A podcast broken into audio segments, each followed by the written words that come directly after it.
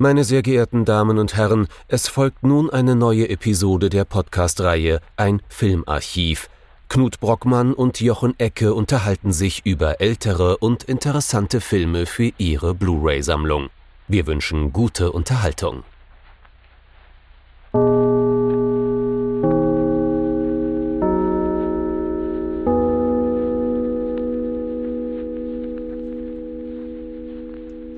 Knut. Hallo Jochen, hallo liebe Zuhörerinnen und Zuhörer zu einer neuen Folge der Apokalypse oder eigentlich des Filmarchivs, aber auch der Apokalypse. Denn wir haben uns einen Film rausgesucht, der durchaus äh, reflektiert mit dem Thema das Ende ist gekommen, das Ende der Welt äh, sich auseinandersetzt und irgendwie klar macht, dass das Ende nicht unbedingt kommen muss. Was haben wir uns denn Oder, angeschaut? oder das Ende kann auch heiter sein. Genau. Was haben wir uns denn genau angeschaut?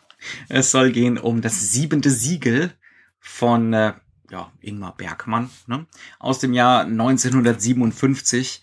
So die Sorte von Arthouse-Film, wenn man sonst kein Arthouse-Kino gesehen hat, das hat man dann doch gesehen. Zu seiner Zeit damals war das so der heiße Scheiß, den man gesehen haben musste, wenn man sich irgendwie mit Kino auseinandersetzt und gerne noch etwas drüber reden wollte, selbst wenn man von Haus aus eher so dann Hitchcock geguckt hat.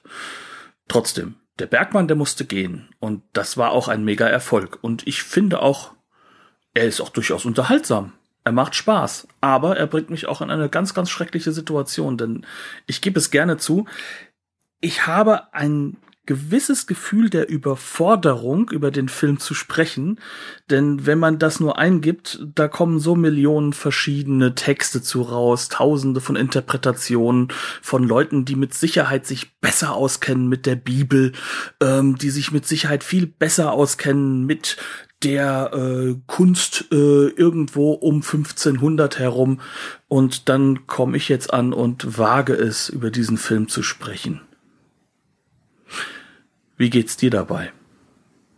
Ähm, ja, ähnlich. Also das ist ja immer so ein bisschen, ne, bei, bei kanonischen Filmen äh, äh, verspürt man immer einen gewissen Druck. eine, eine gewisse Anxiety äh, kann man da mithalten.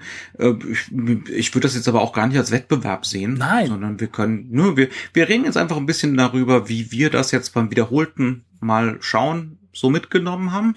Ja, aber und wir haben was uns das vielleicht auch in der gegenwärtigen Situation bringen kann.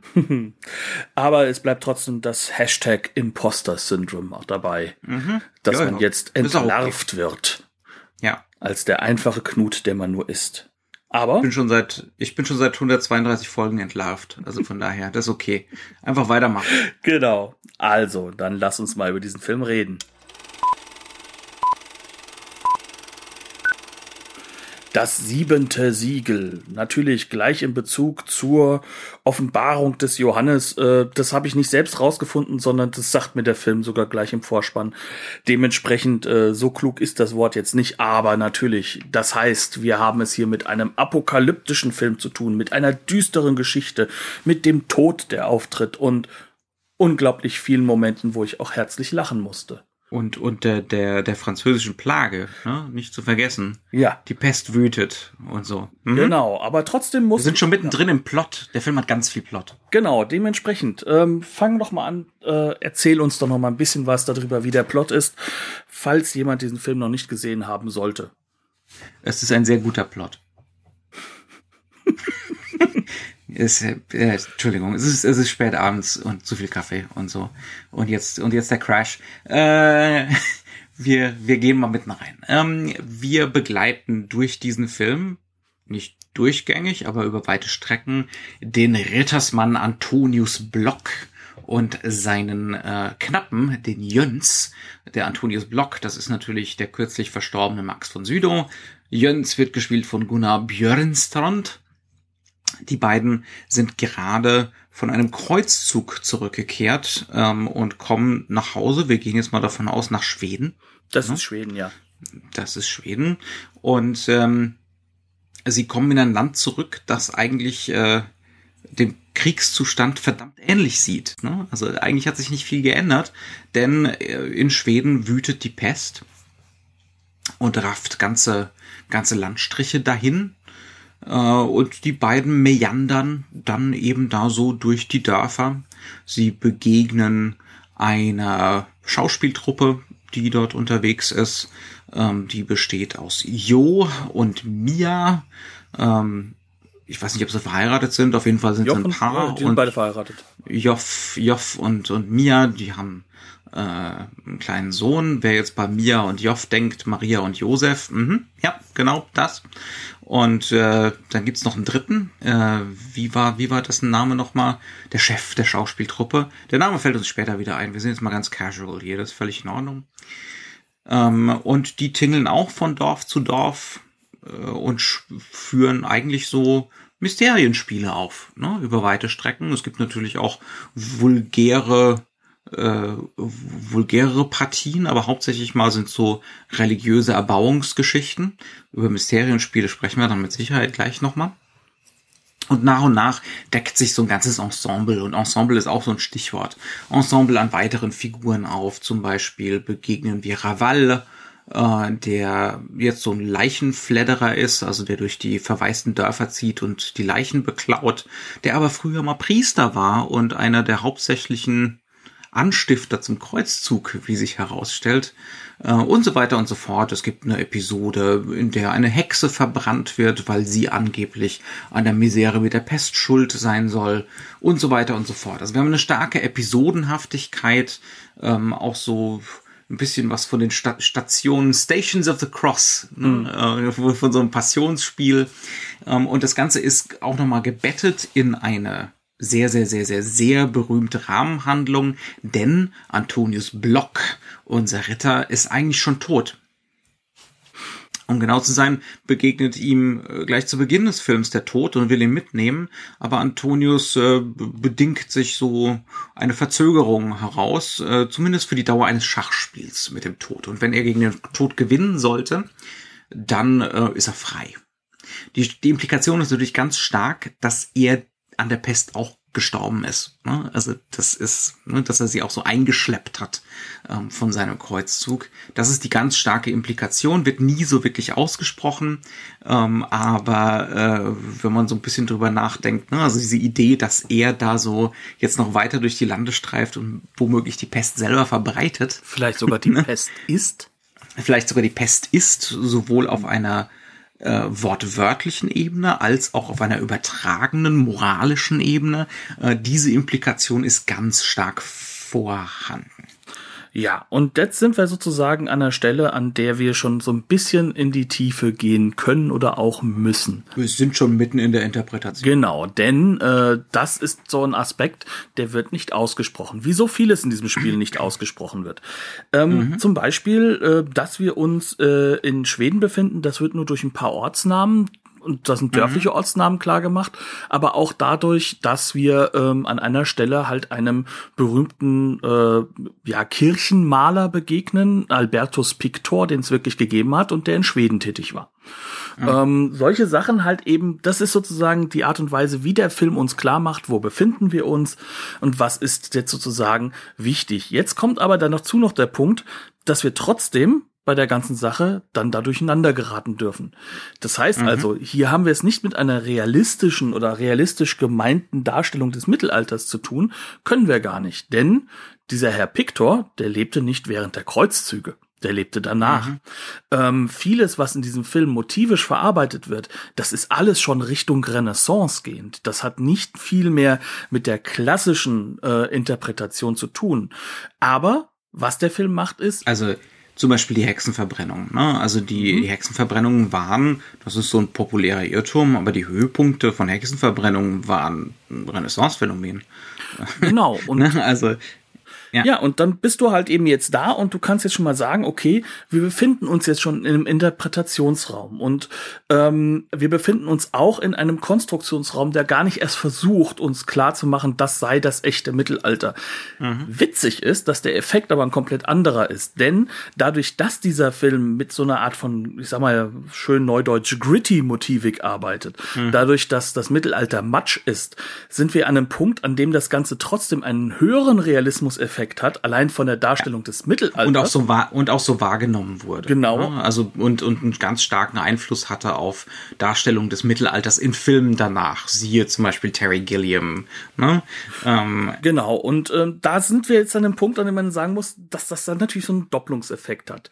Und das mhm. ist eigentlich das, was so, so richtig clever ist an dem Film, dass du schon von Anfang an, allein schon durch das Setting, an, an verschiedenen Ebenen dich entlanghangeln kannst. Das heißt, mhm. haben wir es hier mit der echten Pest zu tun? Nein. Aber wenn es nicht die echte Pest ist, was ist es dann? Ein Symbol. Mhm. Dieses Symbol wird ja auch relativ nahegelegt. Also der Film ist nicht schwer symbolisch zu dekodieren. Das hat hast du schon damit angefangen, wie du es eben gesagt hast, mit Maria und Josef. Das ist in your face. Es fängt schon das damit an, absolut in your face, dass, ja. dass mhm. Josef, äh, also Joff, äh, schon eingeführt wird. Er hat ja so eine Art, ähm, also er spielt auf der einen Seite den ähm, Akrobaten, der aber gleichzeitig auch ein wenig naiv ist, der sozusagen dadurch auch so eine gewisse Reinheit hat, aber er hat dadurch auch den zweiten Blick. Das heißt also, er sieht Dinge, die andere nicht sehen. Und als erstes sieht er Maria mit dem Kinde auf mhm. ihn zukommen. Es fehlt ein Josef. Er heißt mhm. Joff. Schon in dem mhm. Moment ist fast jedem im Publikum klar, ah ja, und jetzt kommt Mia, also die andere Maria, und sie haben auch noch ein gemeinsames Kind. Ja, gute Güte, jetzt wissen wir, wo mhm. die ganze Reise hingeht. Ja, ja, ja. Und das will der Film auch gar nicht verstecken. Das ist das ganz, ganz Wichtige daran. Also von wegen so, ne, also da sind wir, vielleicht, äh, wir sind gerade dabei, uns die intellektuellen Ängste zu nehmen. das, das soll nicht heißen, dass der Film plump ist oder so, aber er ist vielleicht ein bisschen, er, er ist, er ist nicht so kompliziert, wie er immer wieder gerne mal gemacht wird. Ähm, Reden wir mal ganz kurz über, darüber, wie, äh, was Bergmann benutzt, um das Ganze ziemlich streng modernistisch durchzustrukturieren, also dem so einen äh, strukturellen Halt zu geben, was typisch ist für die Moderne. Ne? Ähm, er benutzt hier keine klassische Mythologie, sondern er benutzt Religion. Um genau zu sein, nutzt er die Form von Mysterienspielen. Also das, äh, das der Film hat ist im Prinzip ein säkulares Mysterienspiel. Mhm. Ähm, und was ist ein Mysterienspiel? Da müssen wir zuallererst mal drüber reden. Ich glaube, da bist du etwas tiefer drin als ich, aber was du eben ja schon schön gesagt hast, du hast ja schon eine Form des Mysterienspiels eigentlich erwähnt, nämlich das Passionsspiel. Mhm. Ja, und ähm, das ist, glaube ich, so der Punkt, an dem wir ansetzen können. Und da mhm. würde ich das wirklich gerne zu dir zurückspielen, weil du bist tiefer drin. Du bist halt einfach der Literaturwissenschaftler und da, ja, so, so tief bin ich jetzt im Mittelalter definitiv auch nicht drin. Ähm, aber Mysterienspiele sind so die Vorformen des, des modernen Theaters. Ähm, es kommen keine wirklichen psychologischen Figuren vor, sondern es kommen Typen vor. Ähm, also zum Beispiel der, der, Ge der Geiz, die Wollust, ähm, der Teufel, ganz zentrale Figur, der Teufel. Ne? Ähm, also im Prinzip Theaterstücke, äh, Performances äh, in einem ganz stark religiösen Rahmen, ähm, die zur religiösen Erbauung gespielt wurden. Ne? Also um moralische christliche Grundprinzipien äh, zu verhandeln und zu vermitteln. Man muss immer dran denken, ein Großteil der Leute konnte nicht lesen. Ne? Dann war das eine schöne Möglichkeit und die Messe dann auch noch auf Latein. dann war das eine schöne Möglichkeit, um, äh, um solche Ideen zu vermitteln. Ähm, und da gab es dann durchaus fahrendes Volk, ne, mhm. die von Dorf zu Dorf und von Stadt zu Stadt zogen äh, und solche Sachen aufgeführt haben. Und dann gab es natürlich, ich meine, wir haben ja heute noch so die Restbestände davon mit Passionsspielen, ähm, durchaus auch äh, die Mysterienspiele als Laientheater. Mhm. Ja. Was aber ganz ähm, wichtig ist, ist, sie stellen sich in einen genauen Gegenpol zu dem, was sozusagen das mittelalterliche volkstümliche Unterhaltungsspiel ist. Mhm. Also sozusagen die Gefahr der Unterhaltung muss jetzt ausgeschlossen werden. ja, also ich, ich, das, das. Ich, also, kein, keiner von uns hat den, hat von, ne, also da, ich glaube, da konnte es auch mal vulgär zugehen und solche Sachen, ne, das thematisiert. Ja, musste ja. es. Also das Ganze ist, es hat sich aber natürlich wohl ähm, so entwickelt, dass wir wirklich sagen können, so das, was, was du jetzt eben erwähnt hast, ähm, es gibt zwei Mysterienspiele, die zentral sind für diesen Film. Also zwei mhm. Formen davon. Und diese zwei Formen kennen wir halt heute noch. Das eine ist dieses mhm. Passionsspiel. Das heißt also, äh, und das kommt auch in dem Film vor. Also ganz ehrlich, ja.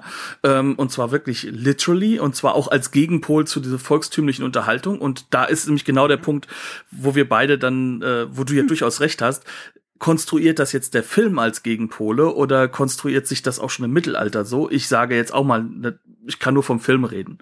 Da ist es aber Ja. definitiv ein Gegenpol. glaube, da würden wir uns aus dem Fenster lehnen. Aber ja, ja. andere Menschen sollen sich darüber äh, Ja. den Kopf zerbrechen. Und das andere ist, und das ist ein zentrales Motiv des letzten Bildes, ist ein Totentanz.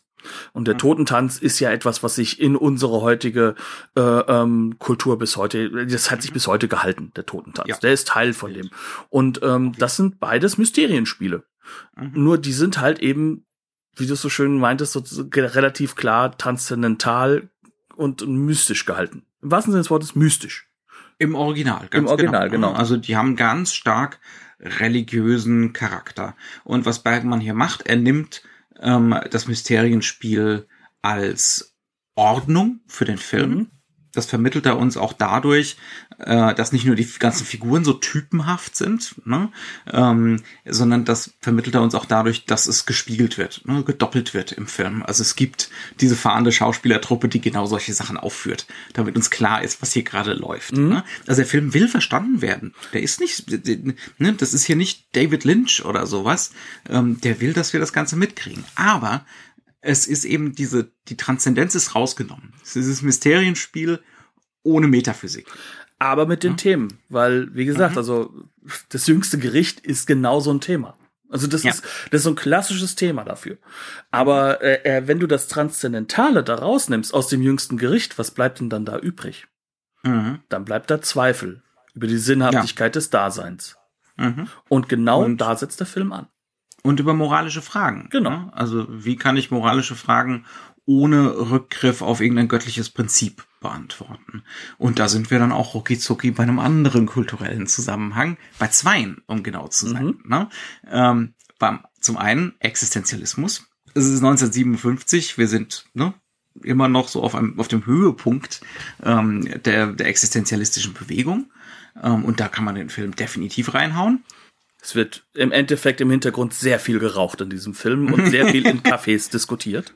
Wir. Ähm, und zum anderen, der andere Kontext ist, der Film handelt mit Sicherheit eigentlich nicht von den Kreuzzügen, sondern vom Zweiten Weltkrieg. Ne? Also es geht um das Heimkehren in eine Heimat, die keine Heimat mehr ist, Mhm. nach dem Krieg. Und die auch zerbrochen und zerstört ist. Und auch auf so einer metaphysischen Ebene zerbrochen ist, im Sinne von, wie kann ich nach dem Zweiten Weltkrieg und nach seinen, seinen Gräueln noch an etwas Transzendentes, ein ordnendes Prinzip glauben? Antwort ist gar nicht. Ich habe zwar immer noch den Zwang und diesen Zwang hat dieser Antonius Block hier. Er lamentiert immer wieder rum. Ne? Er hat so einen innerlichen, mit Sicherheit menschlichen Zwang, dass er immer wieder äh, bei Gott ankommen will. Ne? Ähm, aber eigentlich weiß er, geht nicht mehr. Und vor allem, er Das- möchte ja absolute Sicherheit haben. Mhm. Also wenn Ja. ich schon glaube, dann muss es auch klar sein, dass es stimmt. Mhm. Das heißt also, ne, wir haben jetzt hier dieses, es ist auch, wenn wir möchten, ist auch so ein bisschen sowas wie Canterbury Tales hier drin, ne, so dieses äh, von Episode zu Episode ziehen, ne, ähm, da, aber und und dabei immer die Frage, wie können wir jetzt wieder Sinnhaftigkeit schöpfen aus dieser vermeintlichen Sinnlosigkeit, aus dieser Willkür, aus dem Absurden. Ne?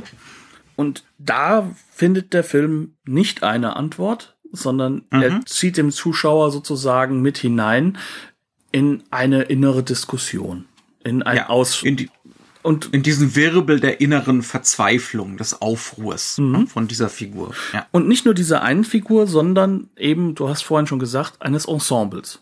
Eines Ensembles von Charakteren. Und das Witzige ist ja eigentlich, und das macht dem ganzen Film ja auch so unglaublich unterhaltsam, ähm, dass jede einzelne dieser Figuren mit ihrer Perspektive auch einen Kommentar gibt.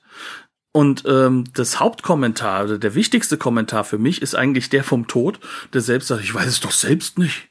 Wie soll ich denn das wissen? Ich bin ja nur eine Ja. mystische oder mythologische Figur, die hier aufgebaut wird, in einem nicht transzendentalen Mysterienspiel. Mhm. Aber ich bin ja halt nicht tra- transzendental, also weiß ich es ja auch nicht, Mhm. sozusagen, ne? Ja. Und da Es ist im Prinzip die pure Biologie. Ne? Es ist einfach nur vorbei.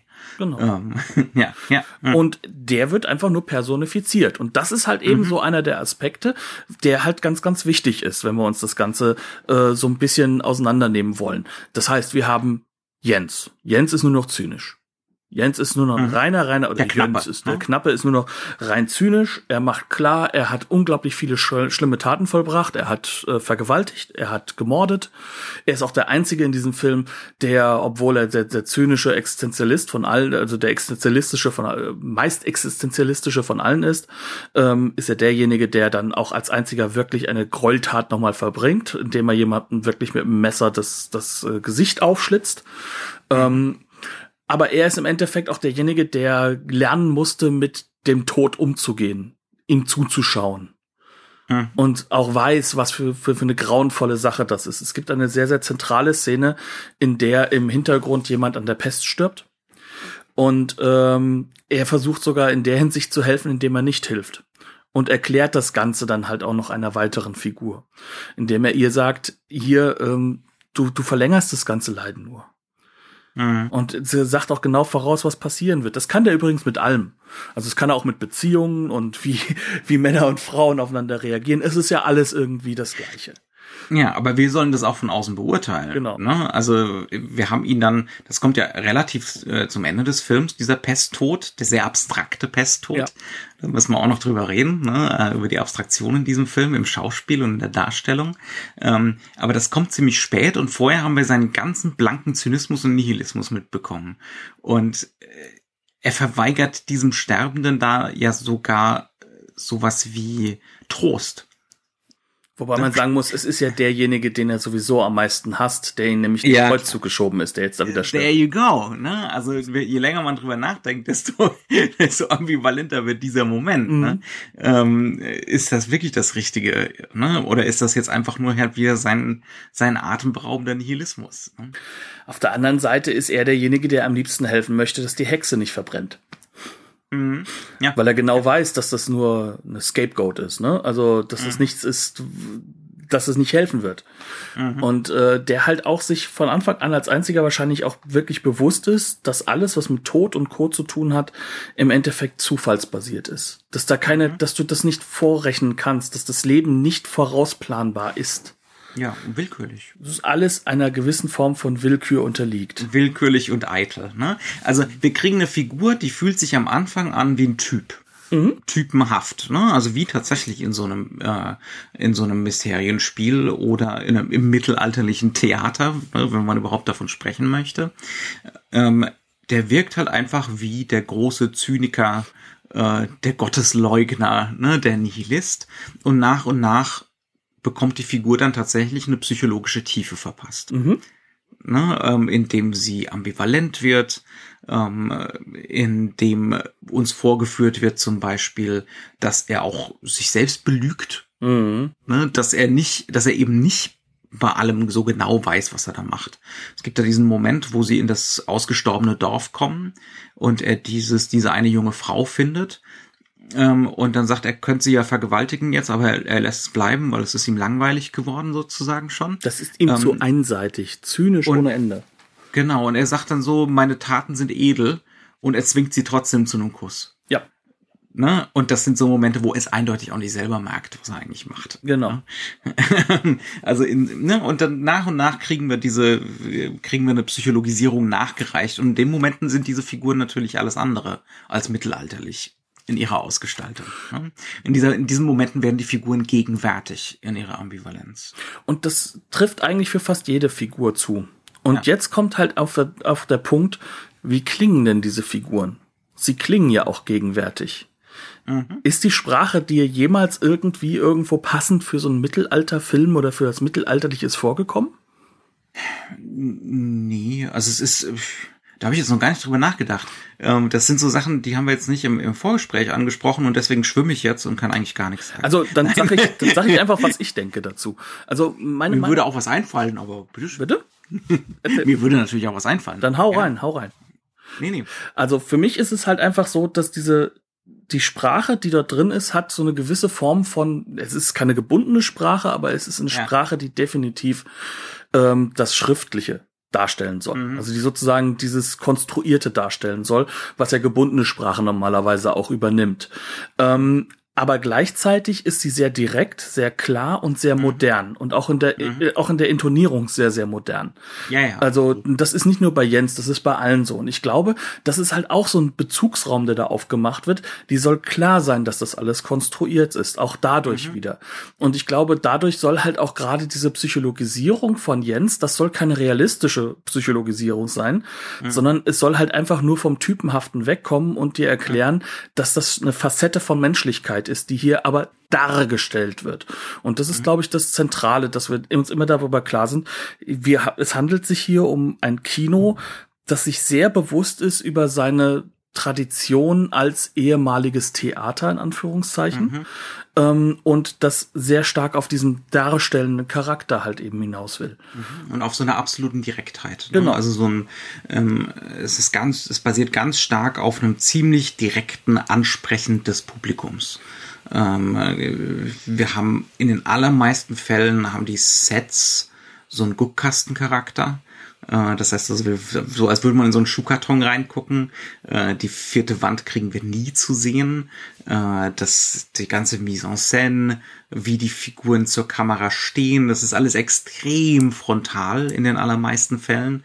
Das heißt also konfrontierend mhm. zu uns. Es wird immer überdeutlich zu uns gespielt und wir werden immer angesprochen als wir sind gemeint. Also auch da wieder klare Hinweise drauf. Das ist kein Film, der uns mit seiner Komplexität ersäufen will, sondern es ist ein Film, der unbedingt auf jede Art von Publikum, ob jetzt intellektuell oder nicht, wirken will. Und, und der dich implizieren will, ne, mhm. mitnehmen will als Publikum. Ja. ja, und das, was halt eben dabei zentral ist, ist, dass eben dieses, dieses konfrontierende Element übernimmt der Film ganz, ganz deutlich aus dem modernen, aktuellen Theater der Zeit. Ja, ja. Und das hängt natürlich mit Ingmar Bergmann zusammen, weil Ingmar mhm. Bergmann mhm. tanzt auf zwei Hochzeiten. Der Mann ist auch gleichzeitig hauptsächlich Theaterregisseur und vor allem Leiter von einem Theaterensemble.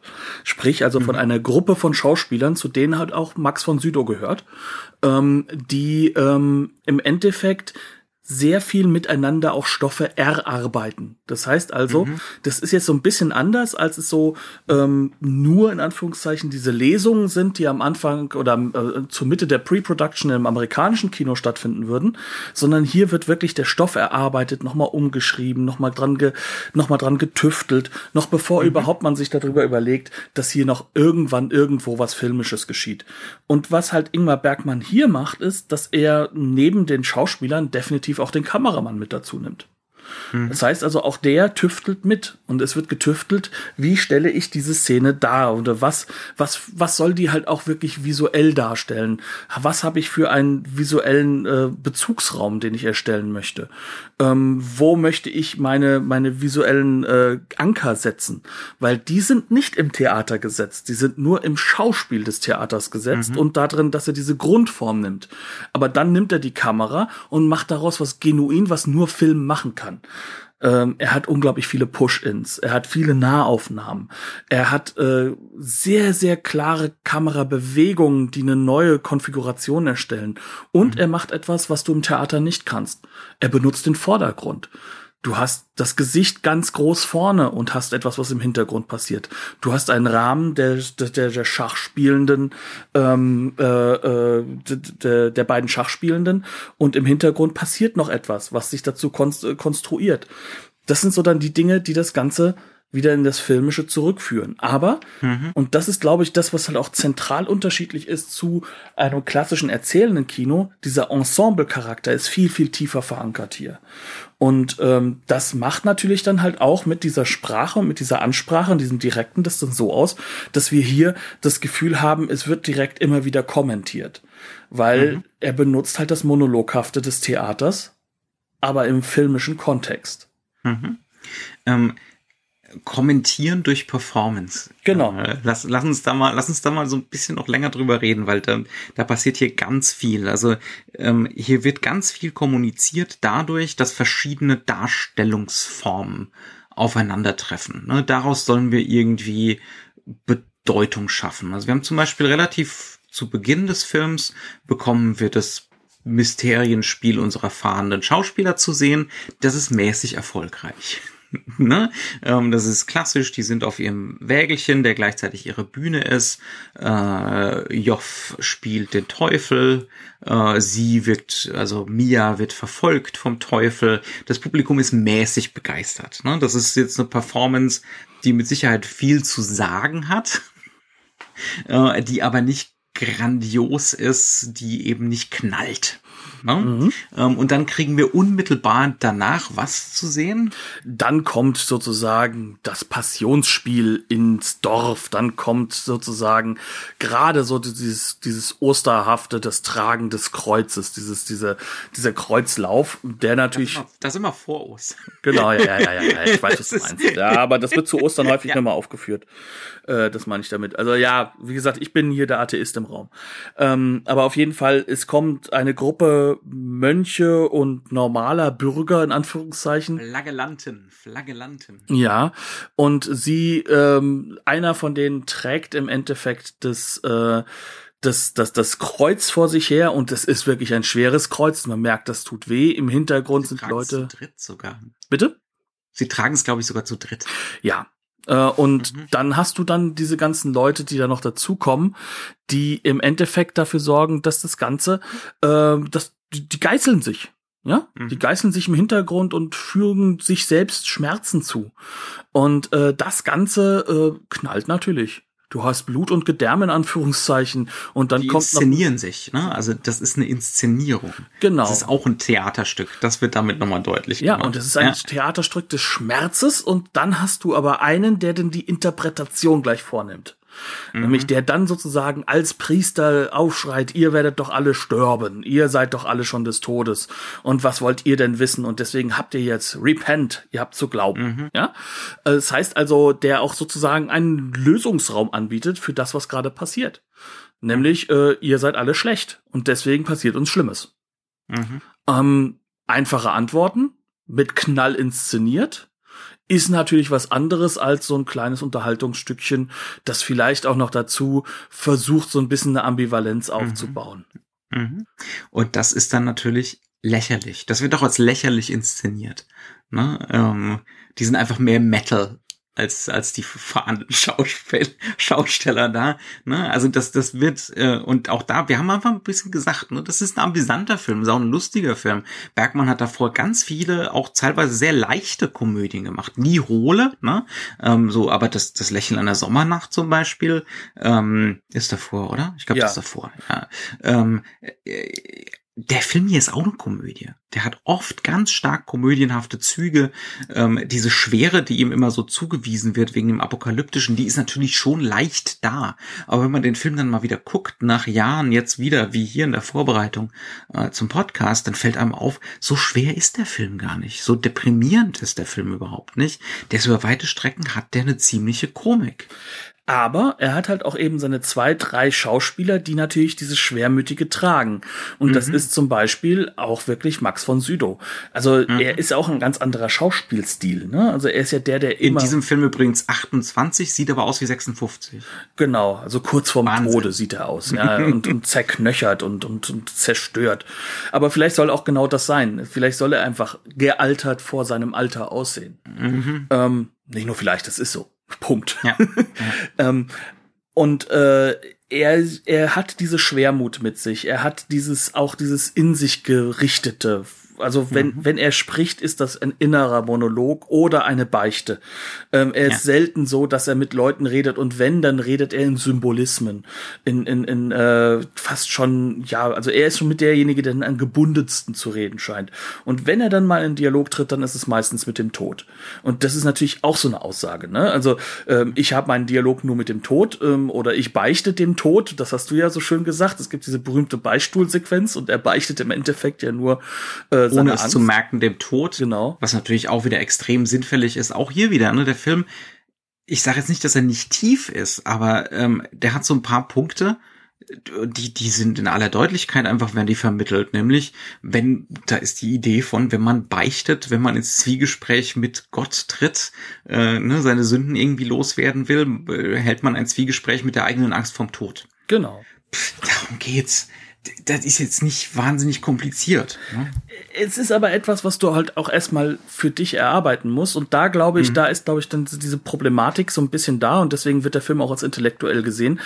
Er benutzt natürlich einen anderen Raum der Erzählmuster. Er benutzt einen komplett mhm. anderen Raum ähm, der, der, der, der Erzählmechanik, wirklich des Mechanischen. Mhm. Und das ja. fängt schon damit an, wer, der ins Kino geht, weiß denn jetzt irgendwo ein Mysterienspiel noch zu erkennen. 1952 mhm. geht das noch.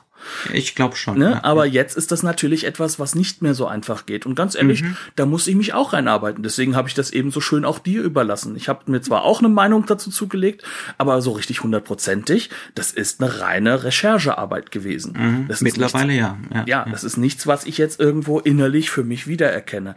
Und das, äh, das Gleiche ist halt auch mit diesem Volkstheaterhaften, was dann ja natürlich so, so ein bisschen dagegen gestellt wird, aber eigentlich auch Teil mhm. des Mysterienspiels ist. Also wer möchte das denn heute, äh, sag ich mal, der jetzt, sag ich mal, vor allem Kino gebildet ist, so, so, so noch für sich mitnehmen? Ne? Das ist eine mhm. Sache, da musst du schon andere Bildung mitbringen. Und das, das führt uns auch zu dem letzten Punkt, den ich im Visuellen für ganz wichtig halte. Das Gleiche geht auch darauf zurück, dass die Bildsprache sich glasklar an speziellen ähm, ja, Künstlern hält, die sozusagen in diesen festen Bildframes, also das heißt, wenn wir diesen Guckkasten haben, immer wieder organisieren. Das heißt, dass das Ganze plötzlich wirkt wie eine Malerei oder wie das Nachstellen mhm. einer Malerei.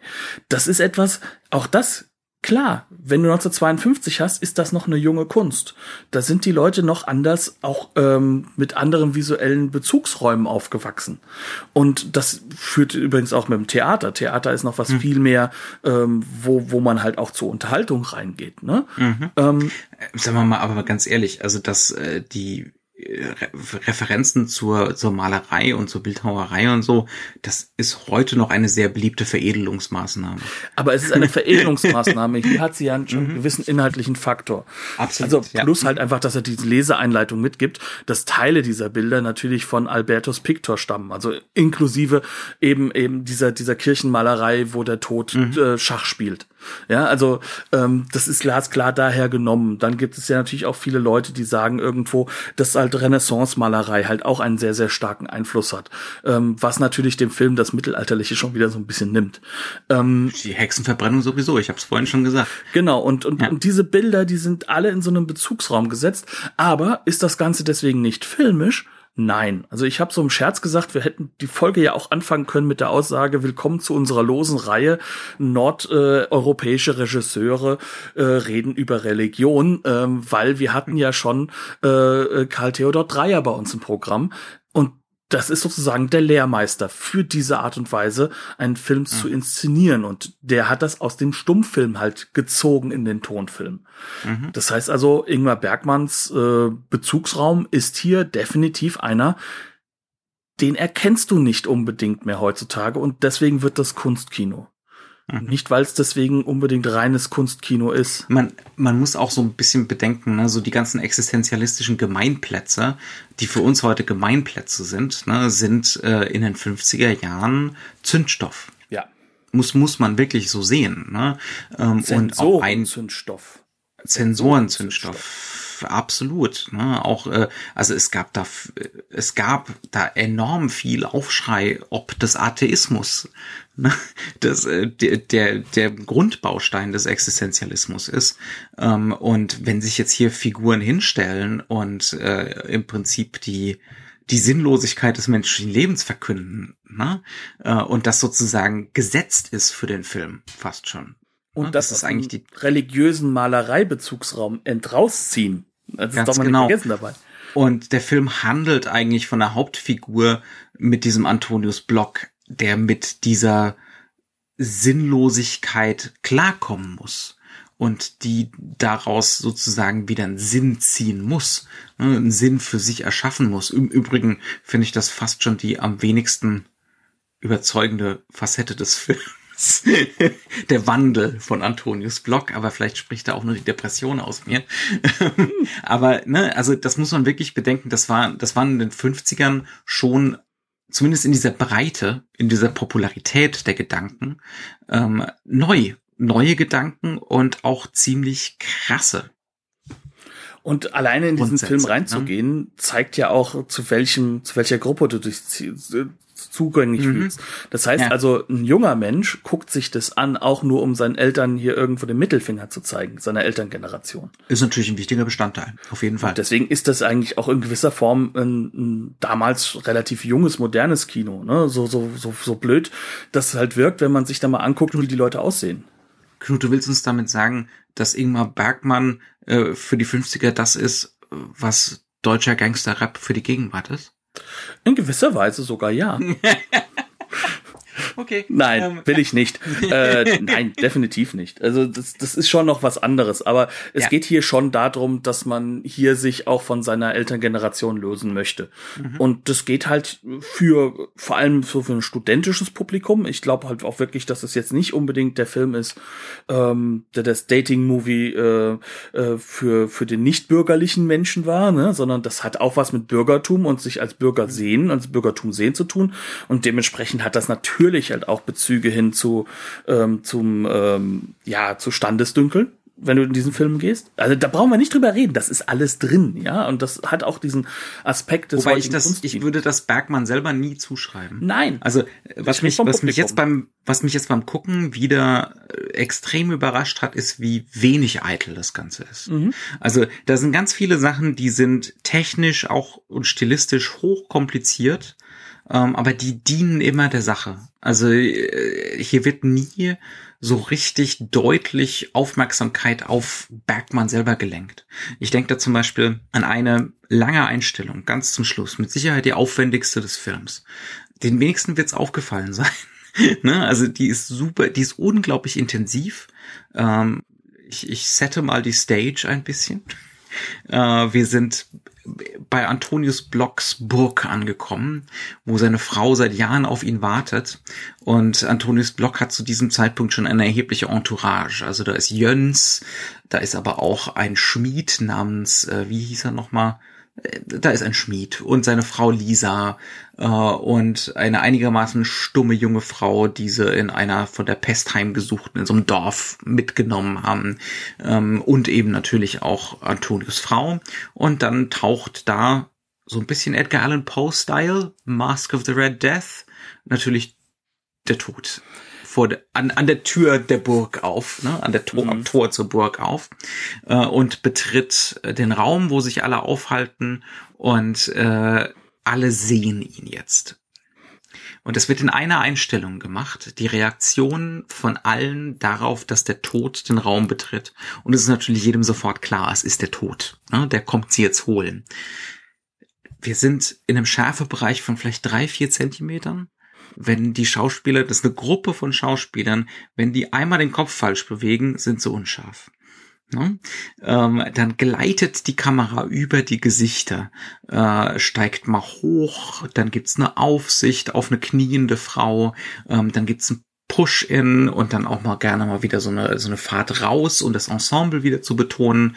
Ähm, das ist eine irrsinnig aufwendige, komplexe Geschichte, aber er zieht nicht die Aufmerksamkeit auf sich, ne, als derjenige, der diese technische und inszenatorische Meisterleistung vollbringt, sondern stattdessen, auch hier sind wir wieder beim Ziehvater Dreier, ne, es geht um die Intensität der Gesichter und der Reaktionen und die Intimität von diesen Close-ups mit diesem extrem engen Schärfebereich. Und ganz, ganz wichtig, ähm, es geht auch darum, dass wir uns in diesen Figuren halt wiederfinden weil wir kriegen ein Ensemble verschiedener Charaktere ja die ganze Zeit geliefert. Und die alle, die alle jetzt auf den Tod reagieren. Genau. Ja? Sie wissen, dass sie sterben müssen und wir dürfen uns jetzt abgleichen mit den Figuren, wo stehen wir denn? Und der einzige, Wie würden wir denn jetzt genau. reagieren? Und der einzige, der sich jetzt plötzlich wieder Gott zuwendet, ist natürlich der Zweifler. Was mhm. natürlich auch eine gewisse Form von Bigotterie wieder darstellt. Das heißt also im letzten Moment, oh, oh, Gott, ich könnte jetzt, und das kennen wir ja alle irgendwo, wenn wir mit mhm. einer Situation, die uns überfordert als Menschen zustande kommen, dann suchen wir die höhere Macht, die, den höheren mhm. Sinn. Und ja. er, er, er fängt halt an, plötzlich hektisch zu beten. Ne? Und, und der mhm. Tod steht vor ihm, ich sag mal, haben wir nicht stundenlang drüber geredet, dass du da zweifelst, sozusagen, ne? Mhm. Ähm, Ja. Und, und die, das ist halt eben auch das Faszinierende. Du hast halt die Person, die sich darauf einlässt. Das ist natürlich diese eigentlich noch junge Frau, die bereit ist, wie sie sagt. Du hast halt einfach auch die anderen Figuren, die halt einfach alle für sich damit umgehen müssen. Ne? Unter anderem halt auch, ähm, und das war für mich wieder so ein Riesenlacher, ehrlich gesagt, ähm, der äh, noch sich noch immer über das ganze Thema beschwerende äh, Jöns, ähm, der der dann schweigt, nachdem er von äh, der von Karin, also Blocks Wife, äh, Blocks Frau sozusagen darauf hingewiesen wurde, der dann sagt, ich schweige jetzt aber unter Protest, der sogar in diesem Moment noch einfach noch das dagegen den Zyniker bietet, ne? Don't, don't go gently. Genau. Ja. Und, und ähm, das hast du halt eben alles hier jetzt verankert. Und das ist das, was zählt. Und das ist das, was auch übrig bleibt. Aber dass es übrig bleibt, liegt an dieser technischen Meisterschaft. Ja, und keine von diesen Haltungen wird privilegiert oder dargestellt als die richtige, sondern einfach nur, pff, so ist es halt. Ne? Wir müssen alle damit klarkommen und irgendeine von diesen Haltungen werden wir dann am Ende einnehmen. Also der Film teilweise, der, der denkt das Ganze auch nicht zu Ende, weil es nicht zu Ende zu denken ist. Ne? Ähm, Lässt uns am Denkprozess teilhaben, so gewiss. Genau, er der Film ist genau, ist so ein, ist so ein ausgedehnter Denkprozess. Ähm, äh, der hat auch keine, äh, jetzt keine großartige Spannungsdramaturgie, sondern wirklich so diese Episodenhaftigkeit. Ähm, und es geht hauptsächlich mal um die Konfrontation. Ne? Die Konfrontation mit diesen existenziellen Themen. Das kann aber auch lustig sein. Wir haben es schon ein bisschen gesagt. Ich wiederhole mich jetzt so ein bisschen, aber das kann man ja auch noch reinwerfen. Auch wieder so ein Ding, was wirklich, es ist sinnfällig. Ähm, einer von den Schauspielern, der Chef, bandelt mit der Frau des Schmieds an. Und der Schmied ist natürlich äh, darauf aus, ihn dafür umzubringen. Er begegnet ihm wieder im Wald mit seiner Frau zusammen. Die Frau wechselt die Seiten und der Schauspieler tut so, als würde er sich umbringen. Offensichtlich so überzeugend, dass der Schmied ihm das abnimmt. In Klammern, Ähm, nein, nicht überzeugend, sondern unglaublich Wirklich nicht. theatralisch bescheuert. Weil Ja. es gibt dann so Sache, da wird, glaube ich, sogar noch im Hintergrund gesagt, ich habe noch nie so einen überzeugten, äh, so ein überzeugtes Schauspiel vom Tod gesehen und dann siehst du Ja. den, wie er wirklich sowas von ostentativ ein- und ausatmet, der Bauch hoch und runter geht, es ist zum Mhm. Brüllen. Ja. Und äh, daraufhin überlegt er sich, äh, er kann ja erstmal zu den anderen wieder dazustoßen mit Sicherheitsabstand und ich übernachte jetzt hier mal im Wald auf dem Baum und dann kommt der tote Insekt den Baum um. Also, ne, einfach nur als Ironie, so, ne, äh, out of the frying pan and and into the fire. Ähm, Ironie des Schicksals, es ist alles willkürlich. Äh, du meinst, du hast jetzt irgendwie gerade Oberwasser äh, und dann kommt der Tod um die Ecke. Und fertig. Ist einfach nur so eine Vanitas-Geschichte, aber als Komödie inszeniert in diesem Moment. Alles ist eitel, aber ist auch ein bisschen lustig. Vor allem geht es darum, dass du am Ende sagen kannst, du weißt es halt einfach nicht, wann was passiert. Und das ist das, mit dem du klarkommen musst. Und das ist Ja. das, wo Religi Religion seine Macht herbezieht. Dass es dir nämlich so ein Gefühl dafür gibt, dass du eine gewisse Form von Macht hast darüber, was danach passiert, wenigstens. Weil über das andere hast du keine. Ja. Ne? Und das ist, glaube ich, etwas, was aktuell jetzt auch wiederum nicht unwichtig ist zu wissen oder für sich halt auch klar zu machen.